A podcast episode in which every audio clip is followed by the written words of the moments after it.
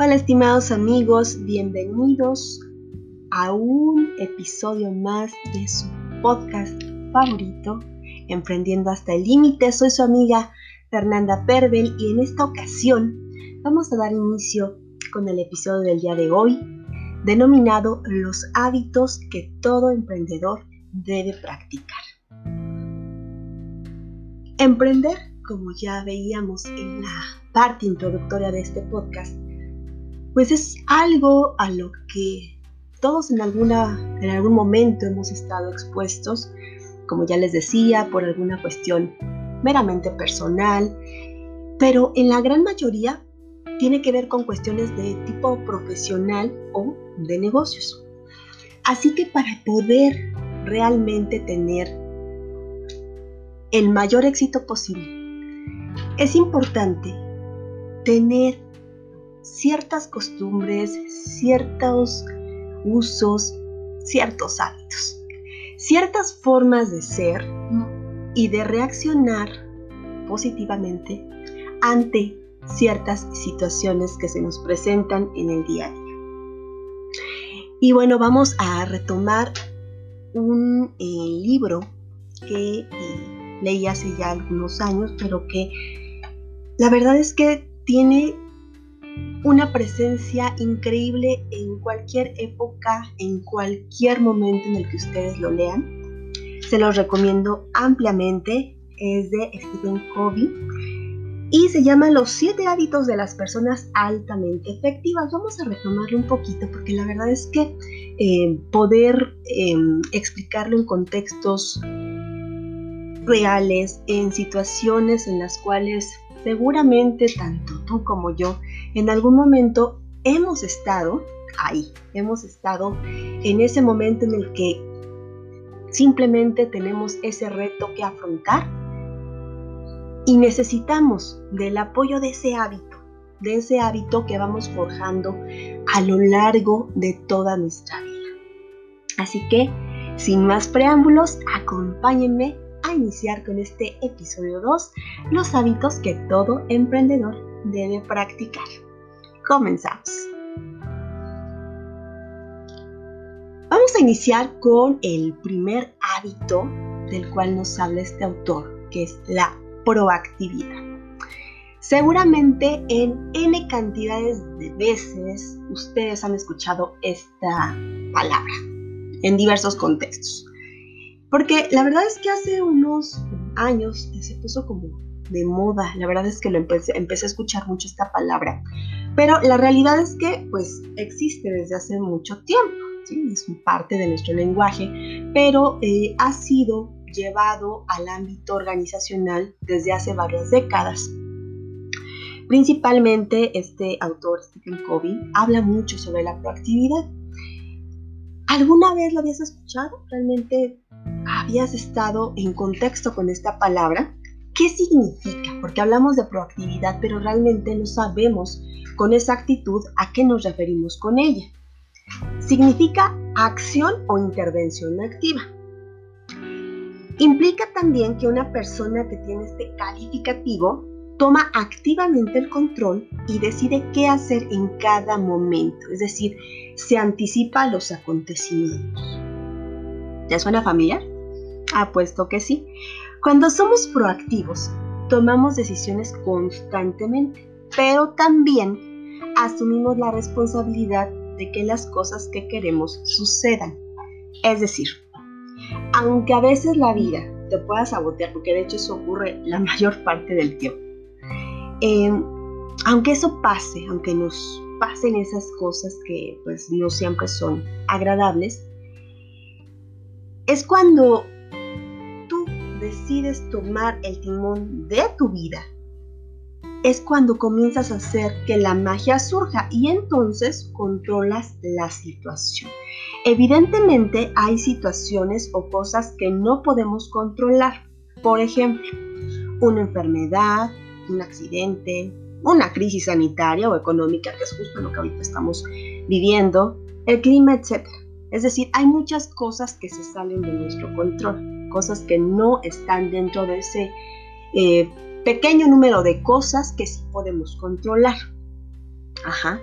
Pero lo que sí podemos hacer es tomar la parte de responsabilidad que tenemos en ello, en ese reto, en esa, en esa situación que debemos afrontar con una actitud responsable y por supuesto guiada por el impulso que nos mueve. Así que si lo que a ti te mueve, por ejemplo, es hacer negocios, pues el clima no va a ser ningún impedimento. Hay, de acuerdo con, con este discurso del mm, autor Stephen Covey, eh, digamos, la contraparte de una persona proactiva. Sería una persona reactiva. Esta última se va a ver terriblemente influenciada por el medio y las condiciones, es decir, lo externo siempre va a tener una repercusión muy alta en cómo ve la situación. Por ejemplo, te enfermas y decides ya no seguir estudiando. Al final, si lo que realmente quieres es salir adelante, eso no te va a limitar. ¿Te va a costar trabajo? Por supuesto que sí. La mayoría de las veces vas a querer tirar la toalla y con justa razón porque no es fácil, pero si lo que quieres realmente lo, lo, atesoras, lo añoras, pues también muchas veces vas a tomar nuevamente esa toalla que lanzaste al suelo y la vas a levantar. Si no, bueno, pues entonces va a ser el pretexto perfecto para ya no hacerlo. Y por ejemplo, si nos vamos al terreno de los negocios, todo el tiempo debemos tomar decisiones. Todo el tiempo las cosas no siempre van a salir como esperaríamos, pero hay una diferencia entre cómo lo tomaría un emprendedor reactivo de uno proactivo. El primero seguramente se va a, paralizar ante, por ejemplo, una crisis sanitaria como la que estamos atravesando actualmente. Y bueno, pues simplemente adiós a ese negocio. El proactivo buscará la forma de reinventarse. Fíjense, la proactividad viene prácticamente eh, unido a este tipo de, de palabras que implican una, un reacomodo de todas las piezas del ajedrez de nuestro tablero de emprendimiento. Y precisamente la reinvención tiene que ver con eso con tomar los elementos que tenemos a disposición y cambiar la jugada. Entonces ahí estaríamos ante un emprendedor proactivo. En otras palabras, un poquito más coloquiales. Imagínense que ustedes están surfeando, ¿sí? Si son unos surfistas proactivos, pues lo más seguro es que van a tomar la ola y van a disfrutar esa ola, ¿no? a tomar la cresta y tranquilamente van a ir eh, junto con la ola. Pero si son reactivos, el miedo los va a paralizar y entonces se van a ahogar. Entonces, este primer hábito de ser proactivo es algo que incluso tiene resultados.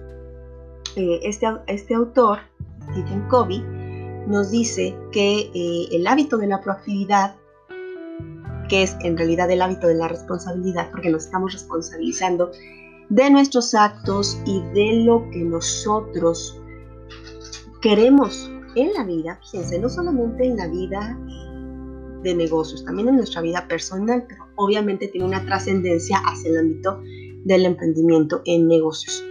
Y esto tiene un resultado, ese resultado es la libertad. Cuando finalmente logras romper con esos tabús, con esos miedos, con esos temores, entonces ya estás en la línea de obtener ese resultado que todos añoramos, que es la libertad. Vámonos con el siguiente hábito. Tener un fin en nuestra mente. Eso es lo que nos dice Stephen Covey.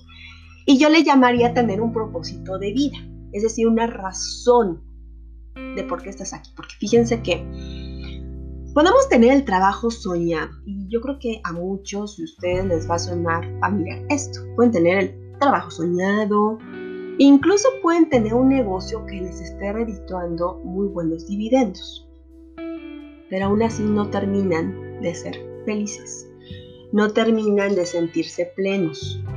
¿Qué está pasando ahí? Bueno, pues precisamente eso es lo que se llama un fin en la mente. Cuando eh, éramos pequeños, soñábamos con ser alguien en la vida. Y por este alguien me refiero a profesiones. Ejemplo, eh, si eras eh, pequeñito, quizás le decías a mamá, yo cuando sea grande quiero ser astronauta, quiero ser arquitecto, médico o tal vez como yo, abogar. Pero sabes, la vida te puede sorprender mucho y la mayor parte del tiempo te sorprende siempre. Y te lleva por caminos insospechados, pero que están llenos de experiencias sumamente enriquecedoras para la vida. Cuando tenemos un fin en la mente, estamos trazando de manera a veces casi inconsciente eh, todo ese plano que a veces pareciera como invisible, pero que ahí está, para lograr llegar finalmente a donde queremos en la vida. Y como te digo, la vida todo el tiempo te está sorprendiendo, todo el tiempo te está poniendo retos, pero lo importante es tener ese fin en el radar y una vez que te das cuenta de eso, todo comienza a llegar, todo comienza a acomodarse, todos los canales comienzan a abrir para ti. Y ahí está. Ahora bien, si logramos que ese fin vaya más allá, veremos que nos encontraremos con nuestro propósito de vida. Como te decía, una razón, un para qué de nuestra existencia, ello es importante porque en la medida en que lo vayamos explorando, podemos llegar a la plenitud y créeme, no hay nada más poderoso que un emprendedor que ve en el proyecto que inicia una razón que le da vida a su vida. Fíjense esta frase, que le da vida a su vida. Cuando finalmente estamos en ese punto en el que lo que estás haciendo realmente tiene un sentido, te hace clic en la cabecita y dices, de aquí soy. Es cuando finalmente estás haciendo conexión con eso que te llena, con eso que te hace feliz. Y no solamente se queda en el plano económico, por supuesto, y aquí en este podcast en donde estamos haciendo comunidad, por supuesto que también nos gusta la abundancia, por supuesto que también nos gusta el dinero, ¿por qué no? Pero si esa parte en donde tú eres amigo o amiga del dinero no está vinculada a esa otra parte que es súper importante donde eres pleno con lo que estás haciendo, entonces créeme que esta otra, la económica, pues no va a poder soportar ni sustentar tu vida. En algún momento te vas a prácticamente derrumbar porque te hace falta algo. Y ese algo tiene que ver con ese propósito de vida. Entonces, cuando ese fin va más allá, va mucho más allá, vamos a, ver que nos estamos encontrando con ese propósito, con esa razón, como te decía. Y es importante porque mientras más nos acerquemos a ese porqué, a esa razón, definitivamente nos estamos acercando a esa plenitud. Hazlo así y verás que todos los canales se van a comenzar a abrir. De verdad te lo digo con justa causa. Ya más adelante les platicaré por qué, pero créanme que, funciona. Ahora, tercer hábito. El de la administración personal. Establecer prioridades. Es uno de los hábitos que yo creo que más trabajo nos cuestan a todos. Les voy a decir por qué. Yo creo que muchas veces ustedes han enfrentado a esto. Quizás les suene familiar esta frase que dice,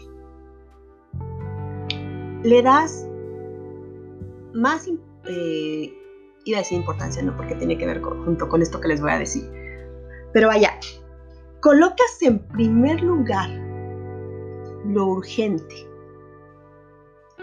y dejas al final lo importante.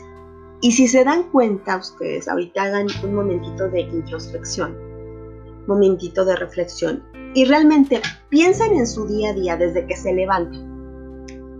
¿Realmente todo lo que hacen ustedes es importante o es urgente? Porque son dos cosas muy diferentes. Cuando hablamos de algo que es urgente, es algo que no puede esperar. Pero si se dan cuenta, en realidad no era tan trascendente en nuestra vida. El ejemplo más, más eh, típico cuando eran adolescentes, éramos adolescentes. Y de pronto mamá nos decía, es que tienes que desayunar porque es el alimento más importante del día.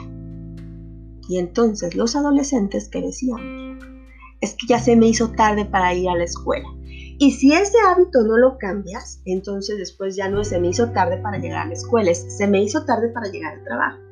Y entonces llegas al trabajo y lo primero que tomas es una taza de café para despertarte. ¿Por qué?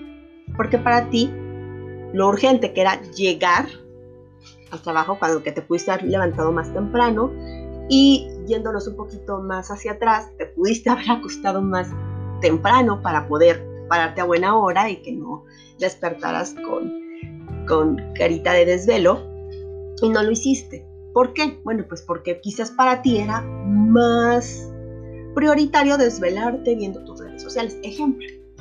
O quizás viendo un programa de televisión. En fin. Y algo que es realmente importante en todo este ejemplo era desayunar o, es desayunar. ¿Por qué? Porque de verdad no es eh, como algo que todas las mamás digan porque, porque lo tienen en el chip de la mente de mamá. No, porque tiene una razón de ser. Si no desayunas, no rindes en todo el día. De verdad es la comida más importante del día porque recuerden que el cuerpo humano es como una máquina majestuosa que requiere de alimento, requiere de combustible para poder funcionar. Entonces, si no funciona de esa forma, ¿qué sucede? Pues simplemente se truena. ¿Sí? Entonces, por eso era tan importante desayunar. Pero eso para nosotros era importante? No. Además, ni siquiera era urgente. Pero en el plano real es algo importante, pues nosotros lo postergamos hasta el final de todo, ¿no? ¿Por qué? Porque antes era llegar al trabajo, llegar a la escuela, incluso llegar y saludar a los amigos de la escuela o del trabajo, llegar y contestar los correos que te llegaron en el transcurso de la noche, en fin, cualquier otra cosa menos desayunar. ¿Sí? Al final, y si nos damos cuenta, al final incluso hasta de nuestras vidas, veremos las facturas que nos va a cobrar el no haber desayunado a nuestras horas. Entonces, vean, como este ejemplo hay muchos. Entonces, hagan un, análisis de realmente qué es lo importante en nuestras vidas. Esas prioridades. Deja lo urgente. Al final eso sería lo lógico. Deja lo urgente. Lo importante es lo primero. ¿sí? Lo, realmente importante es lo que primero tenemos que cubrir. ¿Cuántas veces les digo, eh, no le damos más eh, importancia, tomando este juego de palabras, aquello que en realidad no lo tiene? ¿sí? Y lo peor, como que tratamos de, de empatar las dos palabras o tratar de pensar que son sinónimos, no, no lo son. Te va a dar un tip. Lo urgente te quita tiempo, dinero y esfuerzo.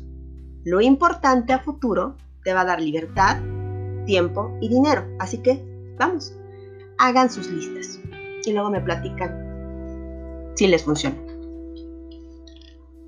Cuarto hábito, el hábito del beneficio mutuo. Les aseguro que todos ustedes, incluso yo me cuento, crecimos con la idea de eh, que para que nosotros ganemos, pues necesariamente hay otro que pierde, ¿sí?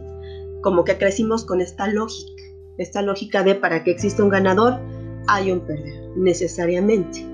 Sin embargo, este hábito del beneficio mutuo implica un ganar-ganar, porque todo tiene que ser ganar o perder. ¿Quién nos enseñó que para que yo gane, otro debe perder? Un chip difícil de quitarnos, por supuesto, y que esta es una buena oportunidad para comenzar. Recuerden que cuando se trata de hábitos, lo importante es entender que este nuevo hábito nos va a ser de utilidad y nos va a servir. Entonces, como que cambia nuestra mente. Ahora bien, lograr un estado de equilibrio donde dos partes en conflicto puedan realmente resultar ganadoras, esa es una gran propuesta. Piensen, solo un momento. Incluso esa es la mejor forma de lograr el bien común. Imagínense ustedes Un negocio en el que existe un ganar-ganar. En donde el hecho de que tú generes ganancia para ti implique que también del otro lado, quien te esté consumiendo tu producto o servicio, está teniendo un beneficio y te está agradeciendo a ti por brindarle esa oportunidad. ¿A poco no estaría padrísimo? Y, créanme que sí hay, sí hay manera. Pero hemos crecido con toda esta lógica de para ganar, alguien debe perder. No, no funciona así. Vamos a comenzar a trabajar en este nuevo hábito del beneficio mutuo, que implica un ganar-ganar. Quinto hábito, el hábito de la comunicación efectiva. Procura primero comprender y luego ser comprendido, nos dice Stephen Covey. Esto sin duda es la base y el fundamento del respeto, cuando logramos empatizar con los demás. En pocas palabras, cuando nos logramos poner en los zapatos del otro, las cosas funcionan mejor. Las cosas son mucho más sencillas, porque entonces estamos viendo que existen posibilidades insospechadas de poder generar un canal de retroalimentación. Es una comunicación de ida y vuelta. Y por eso es que se llama el hábito de la comunicación efectiva. Porque existe una forma de comunicarnos que es real, una forma en la que primero me estoy enfocando en comprender las necesidades del otro y después regresar y analizar con base en lo que el otro necesita, qué es lo que yo puedo aportar y viceversa. ¿Sí? Por ejemplo, en los negocios, ¿qué es lo que tu cliente necesita? No qué es lo que tú como empresa, lo que tú como prestador de servicios estás requiriendo. Primero, ¿qué es lo que mi cliente necesita? Porque acuérdense que en virtud de ello vamos generando clientela. Entonces, por eso es tan importante. Les decía, es base y fundamento del respeto y por supuesto que para poder exigir comprensión a nuestras ideas, sentimientos, creencias, pues debemos comenzar por respetar lo que otros piensen, sientan o crean. En esta medida es como podemos alcanzar el hábito del beneficio mutuo. Vean cómo van hilados todos ellos. Podemos añadir, les decía, que si logramos empatizar, eh, todo esto se convierte en un vehículo para comprender a los demás en las diversas situaciones en las que se encuentran. Y esto es sumamente valioso. ¿Alguna vez lo has intentado? ¿Alguna vez has dicho, bueno, para comprender a la otra persona, a la que me está exponiendo quizás su molestia, quizás su duda, su miedo, su temor, voy a ponerme del otro lado. ¿sí? Y entonces vean cómo ahí, cuando logramos hacer eso, además de que se genera la comunicación efectiva, establecemos un puente de comunicación que difícilmente se va a romper porque ya está vinculado a través de la empatía. Me estoy comunicando contigo a través de ese sentimiento en donde te estoy realmente comprendiendo. Sé que es difícil, obviamente si jamás lo hemos hecho, porque la verdad, hay que ser sinceros, estamos acostumbrados a tratar de tener siempre la razón, como que tenemos ese pésimo vicio de tratar de imponer nuestra santa voluntad, pero la verdad es que a veces funciona mejor de esta manera. Siempre es momento de tratar de cambiar un poquito las cosas, por ejemplo, con la pareja, con los amigos, podemos iniciar por ese tipo de relaciones y después trasladarlo, por ejemplo, al ámbito de los negocios. Si ya, por ejemplo, ya tienes tu negocio montado, si apenas estás comenzando, pero quizás con los socios, ¿no? Con los socios es muy común que de pronto no llegan a acuerdos, que todavía no, no inician, pero ya hay desavenencias o existen, hay conflictos. Bueno, pues de esta forma es muy fácil poder establecer esos canales de comunicación. que sin lugar a dudas nos van a traer importantes beneficios. Después viene la sinergia. Ay, no estoy segurísima que esta palabra la han escuchado muchísimo. Es importante comprender que todos, todos nosotros, formamos parte de un todo, es decir, que somos un elemento pequeñito en un gran, gran sistema. Y que nuestras acciones repercuten justamente en ese sistema más grande. Así que si logramos combinar nuestras acciones con las de los demás, con la firme convicción de que el individual, es decir, lo que yo hago aquí solito en particular, va a tener una repercusión a nivel general en lo colectivo. Y si comprendo que la suma de esas ideas se convierten en ideas mayores, porque se están nutriendo esas ideas geniales que de pronto eh, llegamos a escuchar, seguramente se conformaron también de pequeñas aportaciones de muchas otras personas. Entonces, cuando entendemos eso, ahí estamos aterrizando en un elemento indispensable a nivel organizacional que es el trabajo en equipo. En la actualidad, incluso la habilidad para poder trabajar en equipo, que de hecho es una eh, soft skill, una habilidad blanda que en la actualidad las organizaciones, las empresas valoran muchísimo. El trabajo en equipo es preponderante. Cuando comprendemos eso, créanme que estamos del otro lado. Estamos totalmente del otro lado. Y ese sería el sexto hábito. Entender que somos parte de un todo, que somos parte de ese gran sistema y que nuestra aportación es valiosísima para que se vaya conformando ese gran cúmulo de ideas impresionantes. Y el séptimo hábito de las personas altamente efectivas, según nuestro autor Stephen Covey, es, y de hecho él lo denomina así, afilar la sierra física, mental y espiritualmente, que no es otra cosa más que hábito de la mejora continua. No es otra cosa más que en todo tiempo, en todo momento, debemos estar siempre detectando, detectando pequeños errores, pequeñas situaciones que no estén adecuadas. Y fíjense, eso no solamente en, el terreno de la vida personal, porque ahí también lo podemos aplicar perfectamente, sino también en el ámbito de la vida empresarial, de la vida de los negocios. ¿sí? Entonces, esta parte es imprescindible también al momento de lograrlo. Y bueno, pues en el siguiente podcast vamos a seguir hablando un poquito más acerca de todo esto que tiene que ver con los hábitos del emprendedor. Así que espero que lo hayan disfrutado y nos vemos en el siguiente podcast. Hasta la próxima.